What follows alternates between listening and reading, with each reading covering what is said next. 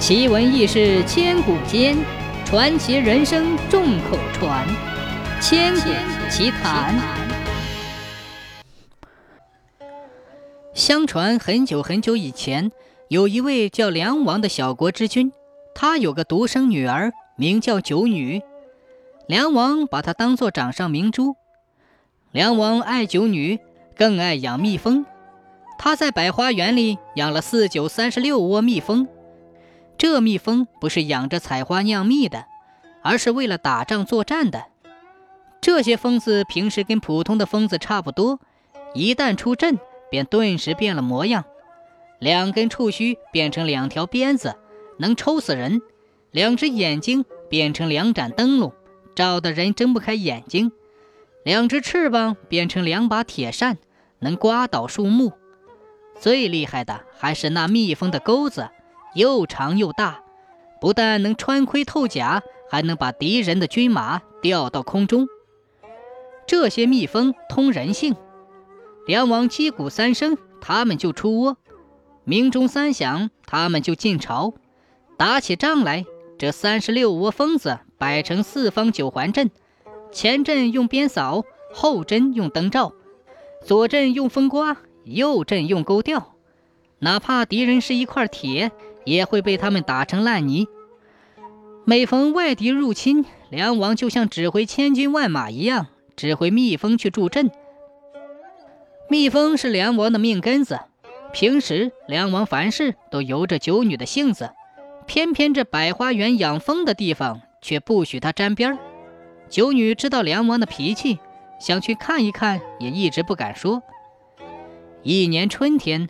梁王带着夫人过满山游春，他把九女唤到跟前说：“父亲和你母亲要到过满山游春，女儿在家要安心攻读诗文，切莫贪玩。”九女点点头。梁王又叮嘱说：“女儿切莫到百花园养蜂的地方去玩耍。”九女又点点头。梁王不放心，又把九女的侍女招到殿前，再三叮嘱。这才放心启程。